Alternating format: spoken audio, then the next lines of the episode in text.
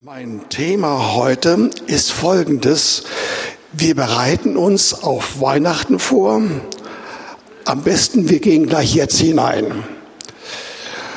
Und wenn ich das so ausspreche, dann hat das einen gewissen Kontrast zu dem, wie wir Weihnachten, wir und viele andere erleben, einkaufen, Geschenke suchen, Fest vorbereiten, die unumgänglichen Feiern, die eben mal stattfinden müssen, Adventsatmosphäre, vielleicht winterlicher Charme äh, mit äh, Weihnachtsmarkt.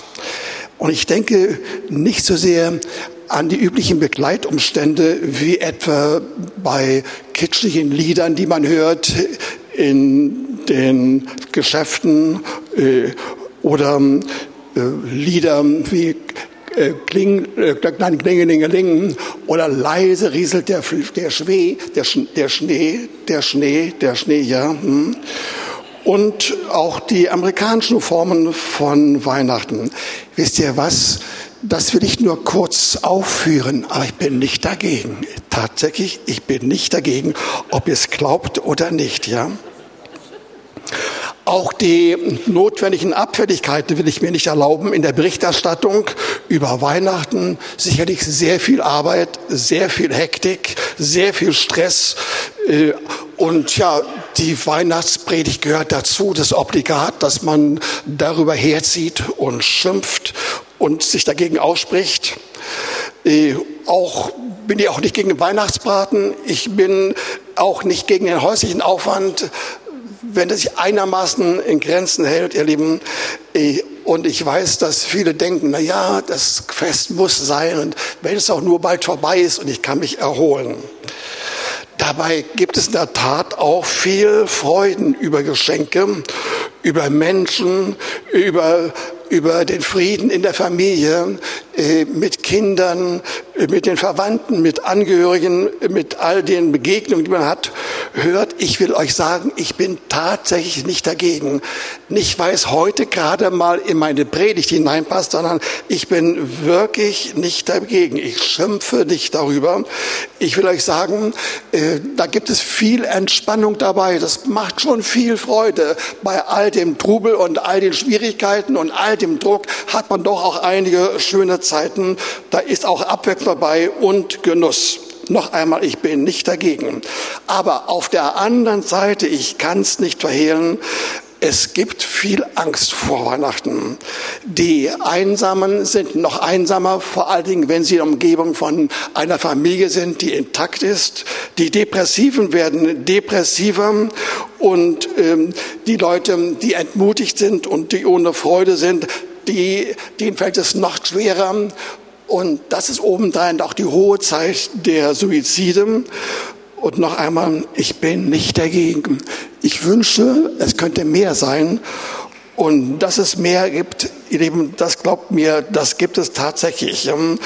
Und diese ganzen Ersatzfreuden, die wir haben, vor Weihnachten, zu Weihnachten, ihr Lieben, sie sind nur ein kleines, ähm, ein Bild davon, ein Abbild von dem, was eigentlich das Original sein soll.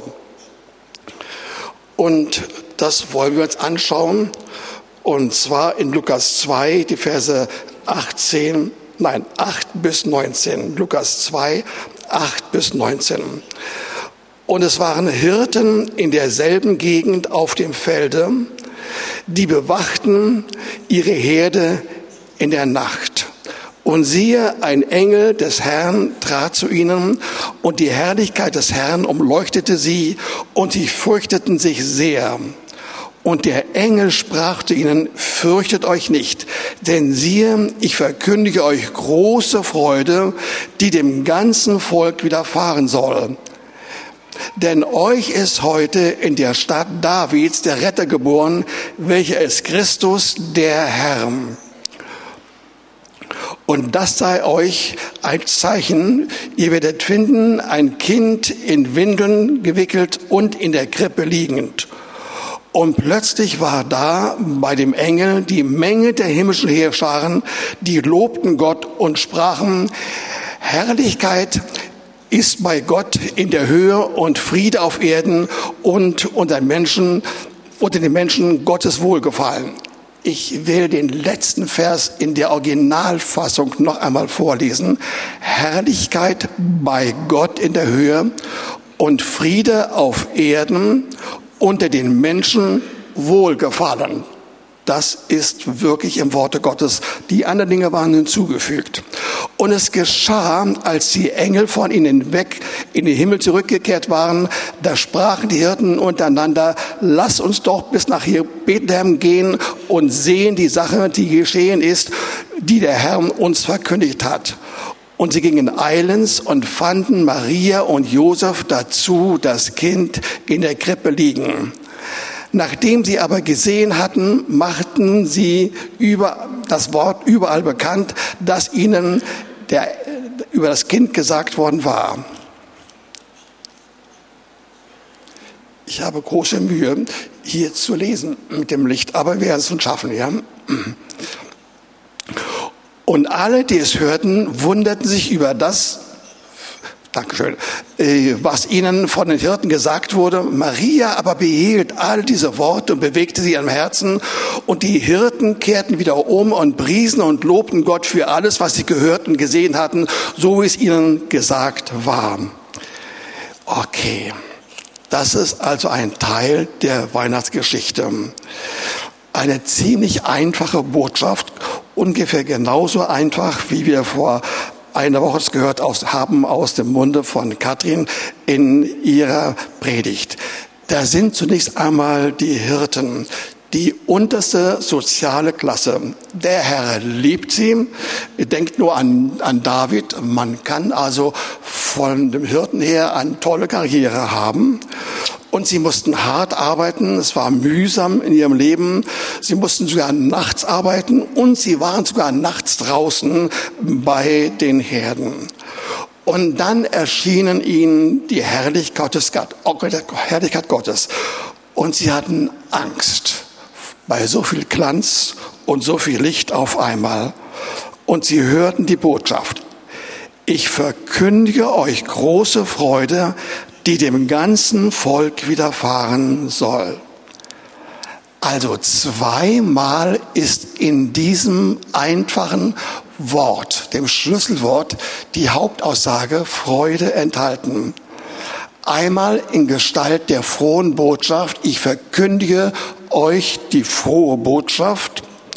Und dann wird uns gesagt, äh, dass sie große Freude haben. Und das soll allem Volk widerfahren. Allem Volk. Wenn ich so das Wort höre, Volk, dann denke ich an etwas, was wir vor 30 Jahren gehört haben. Wir sind das Volk. Ihr Lieben, ich möchte euch sagen, wir sind auch das Volk. Wir sollen es nicht sein, sondern wir sind es wirklich. Und uns ist das Wort gegeben und diese Botschaft die Botschaft der Freude, ist uns gegeben. Wir können das genießen. Das ist für das ganze Volk da. Zweimal für uns Freude. Aber machen wir weiter. Die normale typische Weihnachtspredigt, ich habe es bereits angedeutet, ähm, enthält kaum einen Inhalt, wo man nicht als als Pastor die Gemeinde beschwört, ihr Lieben, dass wir anders leben müssen, dass wir tiefer denken müssen, tiefer leben müssen, dass wir eigentlich erleben müssen. Äh, und es kommt ein kritischer Ton dazu. Wir müssen wirklich tiefgründig sein. Wir müssen das tun und jenes sollten wir tun. Und wir sollten auf das Wort Gottes verlassen und auf das, äh, was sonst allgemein gesagt wird. Und wir sollten auch Freude, auf jeden Fall Freude haben. Viel, viel Freude. Auch Liebe sollen wir natürlich haben. Ganz, ganz sicher sagt uns das Wort, sagt uns die Botschaft. Das hören wir alles. Und wir sagen, ja, stimmt. Freude ist also ein Grundelixier. Elixier, eine Grundbefindlichkeit für uns Menschen. Wir brauchen alles möglich Gute, auch gerade Freude. Alles Gute, was die Menschen sagen, was die Philosophen sagen, was die Geschichten sagen, was die Pastoren sagen. Wir sollen das haben, aber das alles in einer schwierigen Welt mit der Frage, wie kommen wir dahin? Gehen wir einmal weg von der von dem üblichen Ansatz äh, der Gegenwarts- und Gesellschaftsanalyse und Kritik, indem wir einfach fragen, was soll und will uns das Wort geben? Wir sollen uns wohlfühlen. Wir sollen erleben, dass Freude und Frieden da ist. Wir sollen erleben, dass wir dadurch eine Form von Überlegenheit erfahren. Und wir sollen das alles wahrnehmen im Gegensatz zu dem, was wir sonst manchmal spüren und fühlen und was wir draußen sehen. Und hört das alles ohne Anklage. Wir sollen und können uns freuen darüber, weil wir angenommen worden sind von Gott durch Jesus, weil er Jesus auf die Erde gesandt hat und weil er da ist und weil er uns liebt. Und obendrein hat er uns den Heiligen Geist gesandt und geschickt. Und das heißt ausdrücklich, dass er reichlich über uns ausgegossen ist. Reichlich heißt, wir sind wirklich übergossen von Freude, wenn wir sie nur nehmen. Aber sie ist wirklich da. Und zwar gerade Wolfgang, der vorhin gesagt hatte, aus Römer 14 und Römer 15, das Reich Gottes ist Gerechtigkeit, Friede und Freude. Und vor allen Dingen hat er gesagt, der Gott der Hoffnung, der will uns erfüllen mit jeder Form von Freude und von Frieden durch den Heiligen Geist, damit wir wirklich die Hoffnung haben, reichlich Hoffnung haben durch den Heiligen Geist. Also all das ist gemeint, ist gesagt worden. Und lasst euch sagen, ist also eine banale, eine triviale Feststellung.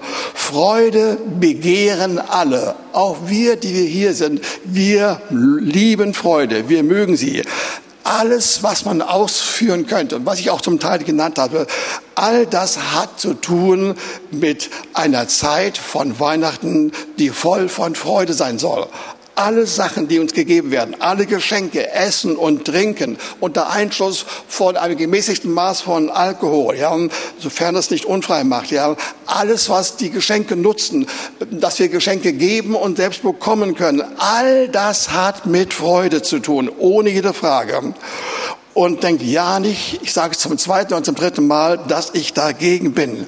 Wir brauchen Freude und wenn wir sie nicht direkt haben, dann brauchen wir sie auf dem, auf dem Umweg, auf einem indirekten Weg, dass wir etwas investieren müssen, etwas kaufen müssen, um auf diese Art und Weise nachhaltig Freude zu haben oder Freude zu geben. Wir brauchen Freude, wir sollen Freude haben.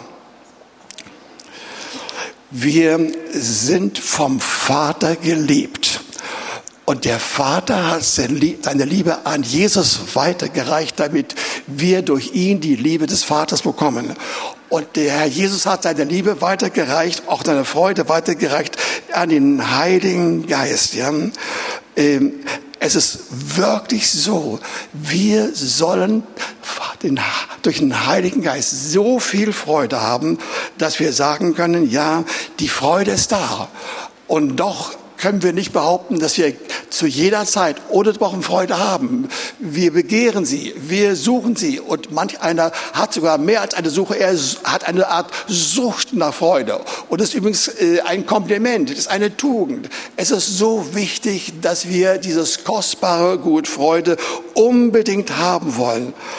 Wenn das, der Herr sagt uns dazu ein bestimmtes Wort, aus Johannes 15, die Verse 9 bis 10. Und nachher werde ich noch Vers 11 dazu sagen. Ein Wort zum Thema Liebe und dann Freude. Dort lesen wir, gleich wie mich der Vater liebt, so liebe ich euch, bleibt in meiner Liebe. Wenn ihr meine Gebote haltet, so bleibt ihr meiner Liebe, gleich wie ich die Gebote meines Vaters gehalten habe und in seiner Liebe geblieben bin. Ihr kennt diese Worte alle. Ich habe stundenlang mit einer inneren Begeisterung und Freude darüber nachgedacht, sie nicht nur mir vergegenwärtigt und angesehen und aufgesagt und immer wieder gesagt, sondern ich habe sie auch genommen. Vor allen Dingen habe ich das so intensiv genossen, jedes Mal mehr und neu, dass das Wort nicht sagt, äh, dass wir lieben sollen, erst einmal lieben sollen, auf jeden Fall erstmal lieben sollen, sondern umgekehrt. Die Liebe kommt von Jesus. Wir sollen sie von ihm empfangen. Und wenn wir sie haben, wirklich haben, dann kann man sie weiterreichen. Aber das Weiterreichen soll auch nicht einfach so geschehen, sondern wir sollen weiterreichen voll von Liebe, die wir bekommen haben. Jede Gebote, und es ist hier die Rede von Geboten durchaus, ja, alle Gebote, die es gibt, haben ihren Ursprung davon, dass wir zunächst einmal geliebt sein sollen. Und das hat der Herr mitten in seinem, äh, seinem seinem Diskurs über das Thema äh, Liebe offenbart, dass er dann diesen Vers 11 dazu gefügt hatte. Dieses habe ich zu euch geredet, damit meine Freude in euch bleibe und eure Freude vollkommen werde. Also auch hier ist wieder zweimal äh, von Freude die Rede. Aber in dem Sinne, dass wir erst die Liebe erfahren sollen und dann sollen wir erleben, wie Liebe sich in Freude verwandelt. Wir sollen erleben, dass Freude nicht direkt zu uns kommt, sondern nur aufgrund der Liebe. Liebe ist quasi ein Ausfluss äh, von, nein, Freude ist ein Ausfluss von Liebe. Und irgendwie ist die wichtigste und schönste von allen Auswirkungen, die es gibt, aufgrund der Liebe, und es gibt sehr viele Auswirkungen, ist wirklich Freude. Wir haben den wunderbaren Zugang einer, eines kostenlosen Erlebens hin zur Liebe Gottes. Wenn wir sie empfangen, bekommen wir obendrein Freude. Ungewandelte Freude aus Liebe heraus. Sich lieben, sich selbst lieben, das ist Freude. Erstmal überhaupt lieben zu können und dann sich selbst lieben zu können, das ist Freude in uns. Und es ist die stärkste Innenerfahrung der Seele. Die anderen Dinge, die in Liebe vorhanden sind, an alle kostbar und, und wichtig. Aber von dem, was uns am meisten betrifft und am meisten bereichert und uns wohltut, das ist Freude nach Liebe. Und obendrein sagt uns das Wort, äh, dass äh, Liebe äh, mit Freude zusammen mit praktischen Geschenken anschließend noch mehr Freude bringt. Habt ihr verstanden? Freude trägt dazu bei, dass wir von Jesus, wenn wir durch ihn und den Heiligen Geist äh, Freude bekommen, Liebe und Freude bekommen, dass wir dann anschließend noch mehr Freude bekommen wollen und bekommen sollen. Ihr Lieben, das ist ein Geheimnis, das man sehr leicht sagen kann, aber das muss man erst einmal so voll und genussvoll erleben. Ja? Wir lassen uns lieben, wir empfangen die Liebe, wir empfangen dabei Freude und indem wir Freude empfangen und weiter Freude geben, bekommen wir noch mehr Freude. Ihr Lieben, das ist kostbar und damit werden Leute angesteckt. Ich möchte euch zwei Beispiele nennen. Eins aus der Geschichte und eins, das ich persönlich erlebt habe. Dieses letzte Beispiel ist ungefähr 65 Jahre alt. Und zwar habe ich es bei einem, einem Mann von ungefähr 50 Jahren aus unserer alten Baptistengemeinde erlebt. Ja? ist der einzige Mann, dessen Name ich noch gegenwärtig habe. Dieser Mann war der Schwiegersohn von einem ziemlich reichen, äh, auch auch er war selbst Christ, ein ziemlich reichen Mann, äh, der Besitzer war einer Berliner großen Brotfabrik. Und er war ein kleiner Knecht, angestellt irgendwo äh, in der Firma. Und er hatte nicht viel zu sagen, aber er war ein sehr, sehr glücklicher Mann. Total begeistert. Er sang von dem Herrn. Er sprach von dem Herrn. Er, lebt, er, er liebte den Herrn. Er hat es gesagt und gesungen in jeder Form. Herr Benacki war fantastisch, ja. Ich gebe zu, er war ein bisschen verrückt, ja, ohne Frage, ja. Äh, aber er war ein so netter, ein so freundlicher, ein so liebevoller Mann. Alle haben sie vergessen, aber ihn nicht, ihr Lieben. Das hat mich verfolgt. Ich kann euch sagen, wenn man voll von Liebe und von Begeisterung ist, von echter Liebe, ja, man muss auch nicht verrückt sein, man kann es auch anders machen, ja. Äh, das, das hat eine Auswirkung auf die Mitmenschen, ja. Die, die sehen das, die fühlen das, die fühlen sich hingezogen, die wollen dabei sein, ja. Vor allen Dingen, wenn man ein wenig gekonnt danach macht. Auch das geht, das ohne weiteres, ja. Also, das war Benaki, der unvergessliche Mann voller Freude, voller Begeisterung. Und er wird schon längst im Himmel sein. Ein anderer Mann, der lebte, wirkte vor ungefähr 120 Jahren, 110, 115 Jahre. Das war ähm, Evan Roberts aus Wales, ein junger Mann, damals ein Minenarbeiter in Wales. Er hatte sich bekehrt und sein Herz war entflammt von Liebe zu ihm und hat sehr viel Liebe erfahren. Nicht nur das, er war ein Mann der Freude. Er hat einen Kurzunterricht erlebt oder eine Kurzbibelschule von einem äh, Vierteljahrhundert, von einem drei Monate, okay, drei Monate, drei Monate und dann ging er hinaus äh, in die Umgebung. Und der Herr war stark auf ihm. Er hatte wunderbare geistliche Begabungen, Geistesgaben, Wunder und Zeichen folgten ihm. Er hat zum Beispiel einmal gesagt, am Anfang der Zeit, als die Erweckung begann, wir werden hunderttausend Bekehrungen in unserer Umgebung haben. Und er hat es erlebt, ja. Ihr Lieben, Evan Roberts war ein Mann, der imponierte dadurch, dass er glückselig war, dass er freundlich war, dass er sich freuen konnte, über die Massen freuen konnte. Und die Leute haben das gesehen. Sie sahen ihn und sie waren überzeugt, was der Mann sagt, ist wahr. Das muss stimmen. Der ist so voller Freude, so tief begründet, so gesegnet. Und er fühlt sich als, als ein gesegnetes Herrn und hat das weitergegeben. Und so haben sich die Menschen bekehrt. Und in der Tat, in einem Jahr waren 100.000 Menschen in Wales und seine direkte Umgebung zum Glauben gekommen. Hm, aber ich muss zugeben, es ging in der Tat auch wirklich nur in diesem Maß ein Jahr. Und danach, danach äh, trat eine Frau in sein Leben. Übrigens eine wirklich engagierte, echte christliche Frau. Aber ich würde meinen, um einiges äh, zu gesetzlich und, und sicherlich religiös, aber sie war ehrlich in einer Weise. Und dann hörte seine Freude auf, er wurde sogar ein bisschen depressiv, hat sich dann später ein wenig berappelt. Ja. Aber die große Zeit der Erweckung in seiner Umgebung, in der Welser Umgebung, ja, war eigentlich im Zentrum nur ein Jahr alt. Es gab noch einige nachfolgende kleine Erweckungsstränge, das gebe ich zu. Aber ist ja was, die Hauptsache kam danach, ja.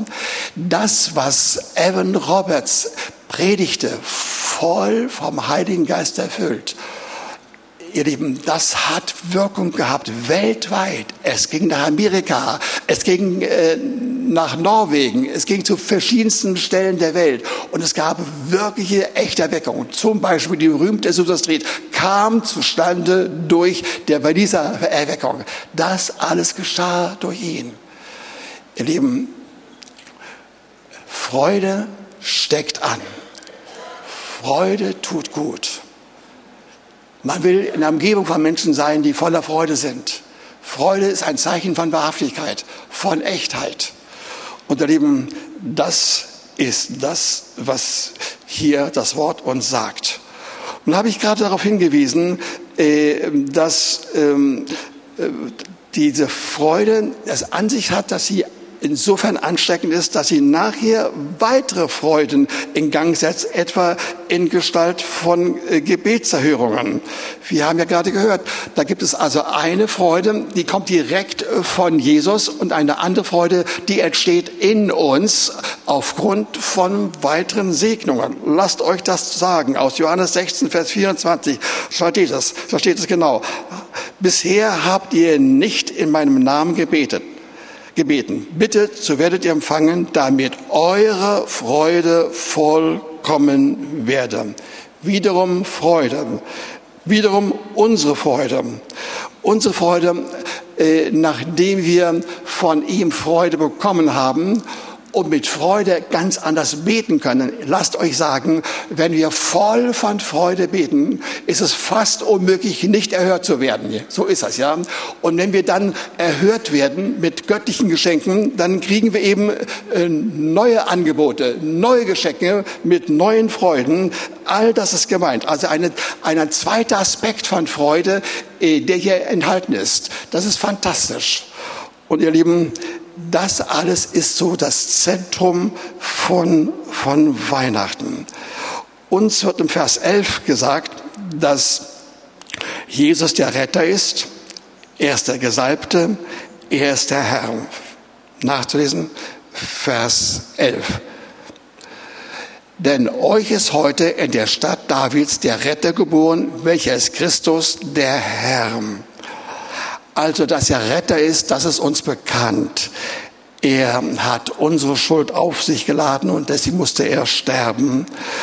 Und er hat nicht nur unsere Schuld auf sich geladen, sondern Krankheit und all das, was uns runterziehen will. Tod und Sünde und Fernsein vom Herrn und Sinnlosigkeit und Ungerechtigkeit und hat uns dafür seine Gnade gegeben. Er ist wirklich ein Retter in jeder Hinsicht. Nicht nur einmal, dass er uns zum Vater bringt, dass wir uns bekehren können, sondern er ist ein Retter in jeder Hinsicht unter allen Umständen. Er will uns dazu seine Erlösung, sogar Erlösungen in vielfältiger Form geben mit anschließender Freude. Er ist auch der Herr, ihr Lieben. Der Herr im Sinne davon, dass er Herrscher ist. Ja, bei ihm laufen alle Fäden zusammen. Er hat alles in der Hand. Ja. Er kann uns beistehen. Er denkt an uns. Er ist ein Mensch, ein Gott, äh, der ein Regiment für uns errichtet hat. Ja. Und er ist auch der Gesalbte, griechisch Christos, vom Heiligen Geist Gesalbte.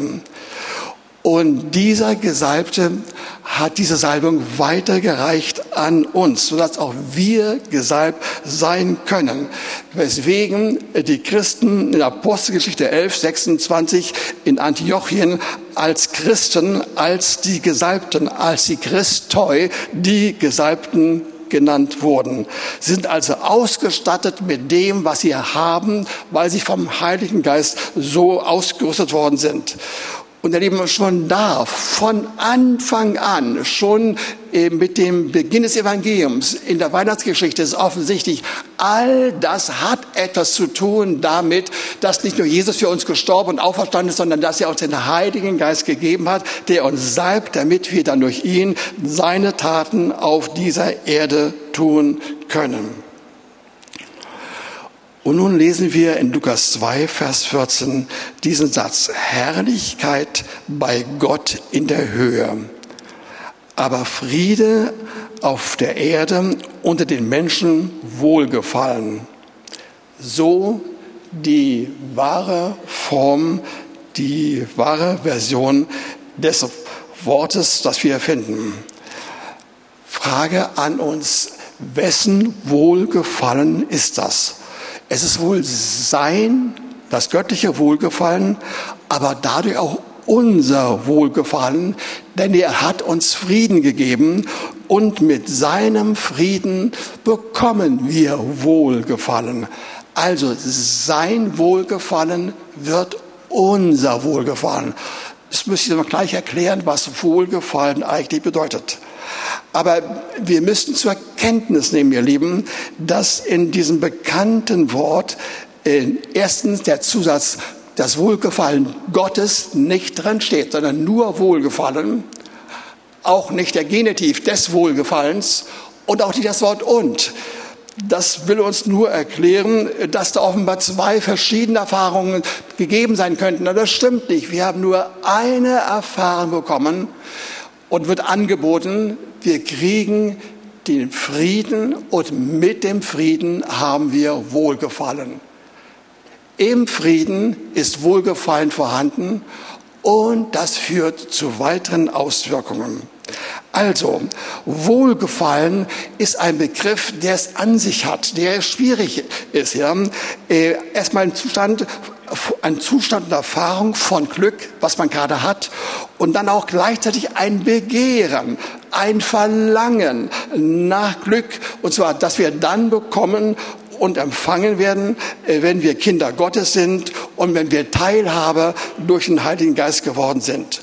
Wohlgefallen durch Jesus in uns erzeugt Frieden und den Zustand von Beglückung. Und auch für Wohlgefallen gilt dasselbe, was ich von Freude gesagt habe. Wir alle wollen diesen inneren Zustand, ja, dieses Erleben, dass wir das in uns erfahren, äh, Wohlgefallen in uns, Weihnachten in uns, das wollen wir alle erleben, das brauchen wir dringend.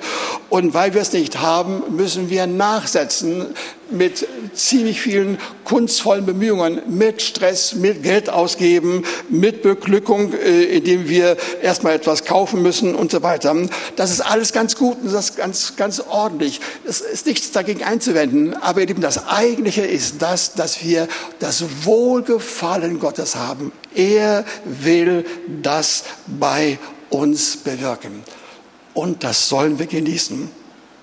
Das sollen wir fühlen uns dabei wohlfühlen, voller Frieden sein, zufrieden sein, wirklich im Frieden sein. Ähm, ich rede nicht von einem politischen Frieden, äh, nicht von einem programmatischen Frieden, nicht vom sozialen Frieden, erst recht nicht vom militärischen Frieden, sondern ich rede davon, dass der Friede Gottes mit Wohlgefallen und Wohlbefinden in uns ist. Und das ist die Botschaft des Weihnachtsfestes, ja. Wir sollen Frieden und Freude und Wohlgefallen wirklich in uns haben. Richtig davon leben. Dauerhaft davon leben. Philippus 4, Vers 4 sagt uns, dass wir alle Zeit Frieden, schon Freude haben sollen. Alle Zeit uns freuen können wirklich alle Zeit ständig Freude haben. Irgendwie habe ich hier den Eindruck, dass ich mein Manuskript, das nur noch zwei Minuten lang ist, ähm, äh, ein wenig unterbrechen will.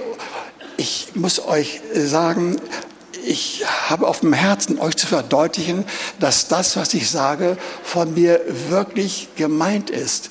Ich rede nicht von der moralisierenden Form, dass wir Gerechtigkeit und Frieden und Freude haben, dass wir das unbedingt haben sollen, darüber nachdenken sollen, unbedingt äh, das verfolgen sollen und das bejahen sollen und von anderen trennen sollen. Das ist irgendwie nicht das, was ich eigentlich meine. Das ist alles richtig, aber ihr Lieben, äh, das ist so allgemein. Ich habe es gerade moralisierend genannt, ja. Äh, das ist das, was wir alle bejahen. Wir sind alle dafür, dass wir wesentlicher und tiefgründiger leben sollen. Gar keine Frage. Aber wir müssen das wirklich erleben, wirklich erleben. Und das ist mein Anliegen gerade in diesen letzten Tagen und Wochen, da gab es viele Schwierigkeiten. Ich rede nicht von der Gemeinde, sondern Fall von Dingen außerhalb der Gemeinde, die einige von uns äh, sehr ähm, berührt haben und runtergezogen haben. Dinge, die nicht schön sind. Wahrscheinlich werde ich sie in ein, zwei, drei, vier Wochen unter euch immer ein wenig äh, verdeutlichen, weil dann die Presse voll sein wird davon, von dem, was ich sage. Aber es gibt noch mehrere Dinge dieser Art außerhalb der Gemeinde alles Dinge, die mich runterziehen wollten. Und ich habe gesagt, Herr, ähm, das darf nicht sein. Dein Wort sagt, wir sollen alle Zeit uns freuen. Und dann habe ich äh, mir das zur Aufgabe gemacht. Ich habe gesagt, gut, Herr, dann will ich auch wirklich dafür sorgen. Ich habe den Heiligen Geist immer wieder eingeladen. Und er kam zu mir. Und ich habe seine Liebe angenommen. Und mit der Liebe kam die Freude. Und mit der Freude habe ich dann noch mehr beten können. Weitgehend in Sprachengebet. Und während ich gesprochen habe in neuen Sprachen, habe ich sehr konkrete Dinge erlebt, die der Herr mir geben wollte. Das ist sehr real. Das ist sehr schön. Und ich wollte euch sagen, das ist wirklich möglich Und das solltet ihr alle haben, ja. Noch einmal zum dritten Mal. Nicht moralisieren, sondern ihr sollt das haben zu eurem Genuss, damit die anderen es auch erleben. Sie sollen es unbedingt erleben. Ich sage euch, wir werden kein Auge trocken lassen, wenn andere sehen, wie wir voller Freude sind. Sie werden uns suchen, sie werden unsere Nähe suchen, sie wollen mit uns reden, sie wollen herausfinden, was wir, was wir dabei erfahren haben. Und wenn es nicht äh, erleben wollen, sie wollen einfach nur genießen an unserer Seite. Das ist ganz, ganz kostbar.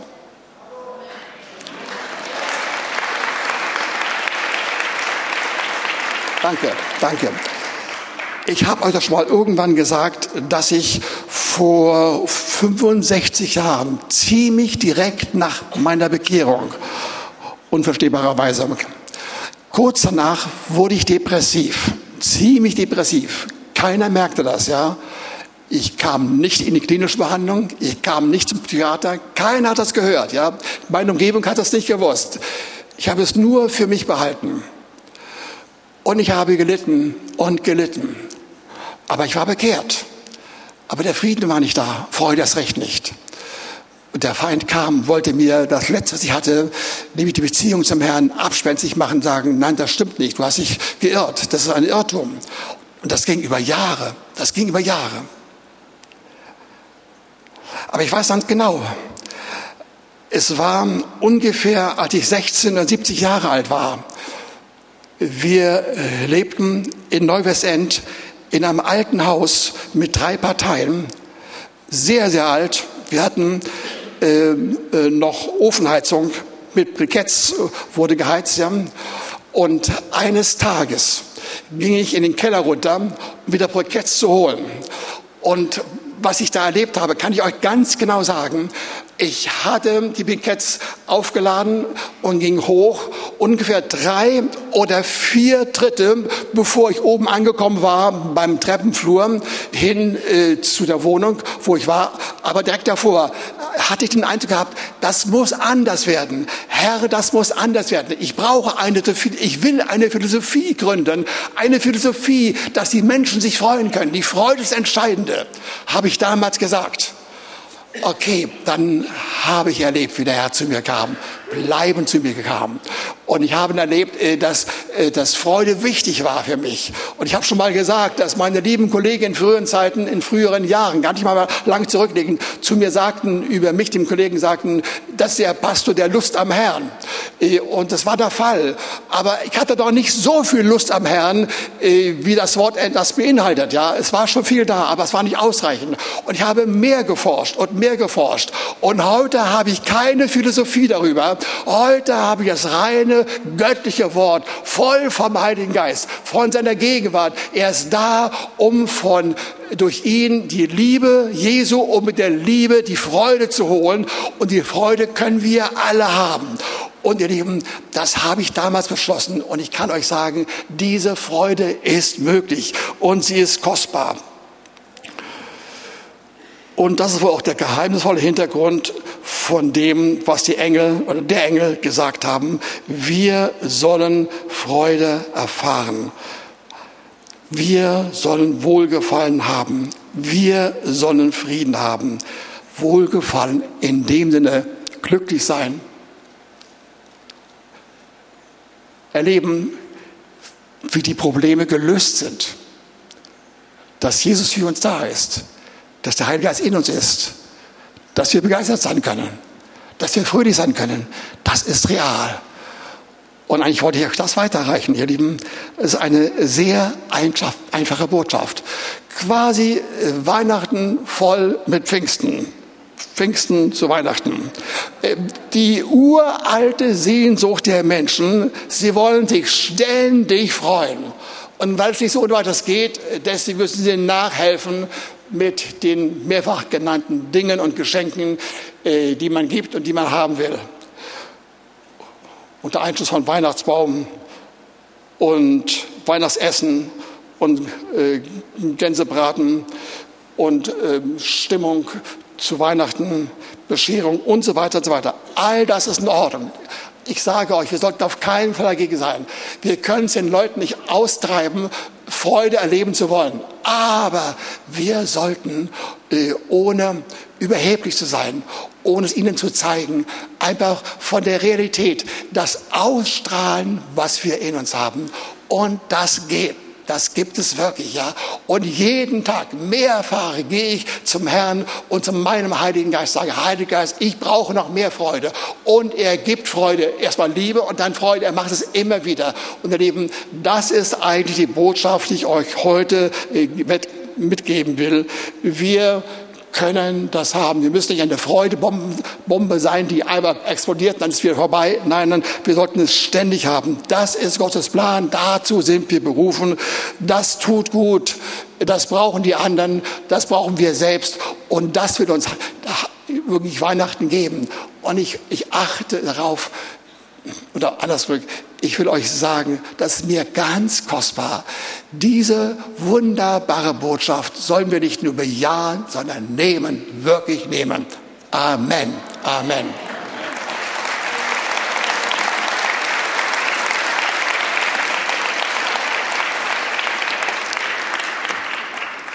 Danke, Herr, dass wir wirklich nehmen sollen und dass du begeistert bist, dass wir wirklich von dir nehmen. Und wir danken dir für den Heiligen Geist, der uns hilft, ständig nachhilft, das zu erfahren. Sonst würden wir es nie schaffen. Wir würden es nicht hinkriegen. Aber weil du da bist, können wir Freude immer wieder nach Philipper 4, Vers 4 ständig uns freuen können ständig freuen können. Und Herr, wenn wir zwischendurch unter Belastungen, Schwierigkeiten und Nöten, Herausforderungen gegenwärtig dann gerade nicht große Freude haben, aber wir haben dann die latente Freude in uns und kaum, dass es hinter uns ist oder vielleicht sogar mittendrin in den Problemen, kommen wir erneut zu dir. Wir werden von dir beschenkt und wir kriegen deine Liebe und deine Freude und das soll jedem hier widerfahren. Und Herr, wir denken besonders an diejenigen unter uns, Sicherlich sind einige wenige da, die kennen diesen wunderbaren Herrn und seinen Geist noch nicht. Und der Heilige Geist kommt zu euch und will euch sagen, kommt zum Herrn. Und der Herr bringt mich, bringt dich zu mir. Und du sollst erleben, dass Freude wirklich dein Lebenselixier wird. Danke, Herr, dass du es vorhast und bei jedem von uns, der das sucht, mit Freuden machen wirst. Amen. Amen. Ich möchte jeden unter uns, der irgendeinen Mangel hat, der ihm jetzt richtig wichtig geworden ist und den du vor Augen hast und der dich plagt, dass du es im Herrn bringst. Und wenn du den Mut hast, komm nach vorne. Wir wollen gemeinsam beten. Es sind einige da, die dir helfen wollen. Und wer sein Leben noch nicht diesem wunderbaren Herrn Jesus übergeben hat, der unsere Not, unsere Verzweiflung, unsere Freudlosigkeit, unsere Sünde auf sich genommen hat, dann komm heute zu ihm. Wir laden dich ein. Wir beten ein gemeinsames Gebet von zwei, maximal drei Sätzen. Das alles trennen, was eine Lebensübergabe an Jesus bedeutet. Und du wirst sofort angenommen werden.